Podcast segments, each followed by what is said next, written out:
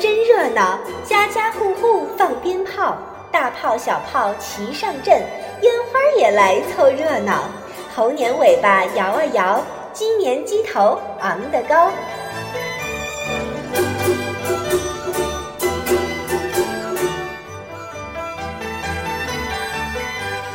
亲爱的小朋友们，欢迎大家收听今天的多拉妈妈讲故事。今天是大年三十儿，不管是街上还是家里，到处都充满了喜气洋洋过年的味道。而我们小朋友们也在这样一天迎接着新一岁的到来。那么，你们知道这过年和三十儿是怎么来的吗？今天，多拉妈妈就要跟大家来讲一讲这过年的来历。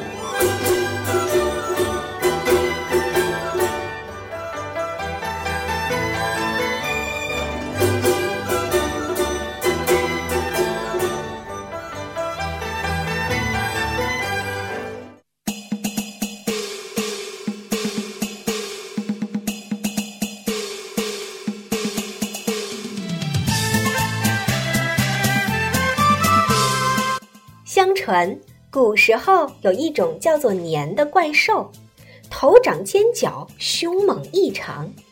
年兽常年身居海底，每到除夕，也就是三十儿，它就会爬上岸来吞食牲畜，伤害生命。因此，每到除夕，村村寨寨的人们，扶老携幼，都会逃往深山，以躲避年兽的伤害。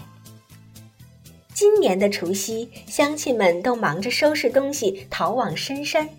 这时候，村东头来了一个白发老人，他对一户老婆婆说：“哦，只要你让我在你家住一晚，我定能将这年兽驱走。”可是众人不信，而老婆婆也劝他还是上山躲避的好，但是老人却坚持要留下。众人也见劝不住他，便纷纷上山去躲避了。当年兽像往年一样准备闯进村子肆虐的时候，突然传来了白发老人燃响的爆竹声，年兽吓得浑身战栗，再也不敢向前凑了。原来年兽最怕红色、火光和炸响。这时大门大开。只见院内一位老人身披红袍，哈哈大笑。年兽大惊失色，仓皇而逃。第二天，当人们从深山回到村里时，发现村里黯然无恙，这才恍然大悟，原来是白发老人帮助大家驱赶了年兽。人们同时还发现白发老人驱逐年兽的三件法宝。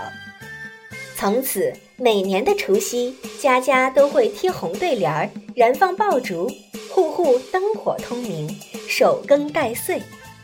这风俗也越传越广，变成了中国民间最隆重的传统节日。好了，小朋友们，这就是关于过年的来历。那么，在现在的社会当中，每一年过年，爸爸妈妈也都会带着我们。到长辈和亲朋好友家去拜年，于是这拜年呀也成了过年当中一个非常重要的习俗和习惯。那么今天多拉妈妈就给大家讲一个关于拜年的故事，名字叫做《小兔拜年》。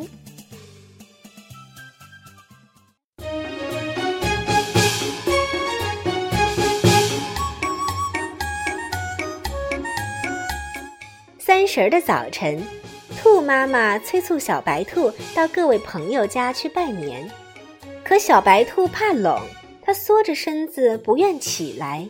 兔妈妈沉着脸说：“小白，你怎么能这么娇气呢？”小白兔伸了个大懒腰，于是走出家门。猛然一阵风把它吹了个跟头，哎呀，好冷啊！他偷偷地躲到一个被风的地方，待了好长时间，又冷又饿，就回家了。正好兔妈妈也回来了，还弄回来许多菜叶。小白兔见了，是又蹦又跳。啊，我饿，我饿呀，妈妈！可是兔妈妈说：“小白，你先说说，你都到谁家去拜年了，然后再吃。”小白兔转了转红眼珠，说：“嗯，我去熊哥哥家了。熊哥哥在树洞口迎接我。我还去了黄鼠狼弟弟家，黄鼠狼弟弟跳着舞欢迎我。我也去了青蛙阿姨家。”青蛙阿姨嘴角鼓着两个大泡泡，还给我唱了一支非常动听的歌呢。我还去了大雁婶婶家、夜莺姐姐家，还有花蛇妹妹带路呢。小白兔说了一大串，兔妈妈哈哈笑起来。小白兔很奇怪，它眨眨眼睛问：“妈妈，你笑什么呀？”小白。看来你并没有去拜年，妈妈说。小白兔心里突突直跳，心想：呀，糟了！难道妈妈看到我藏到土缸后面了吗？于是他问妈妈：“妈妈，你是看见我藏到土岗后面了吗？”妈妈笑笑说：“我没有看见，可是你说的那些朋友现在都见不到呀。”那是为什么呀？小白兔好奇地问。因为他们都在冬眠。冬眠？什么叫冬眠呀？兔妈妈津津有味地给小白兔讲起来。这些朋友啊，都很怕冷。冬天，他们吃的胖胖的，躲在洞里或搭好的窝里，不吃也不喝，只是睡大觉。熊哥哥一家只在风和日暖的时候才会出来转转，而黄鼠狼弟弟、夜莺姐姐，不管有什么动静，也是不会醒的。大雁婶婶一家去年秋末就飞到南方去了。青蛙阿姨和花蛇妹妹，他们全家从去年十月下半月开始，一直要睡到今年的三四月份呢。再说，嘴角鼓起大泡泡唱歌的不是青蛙阿姨，是青蛙叔叔。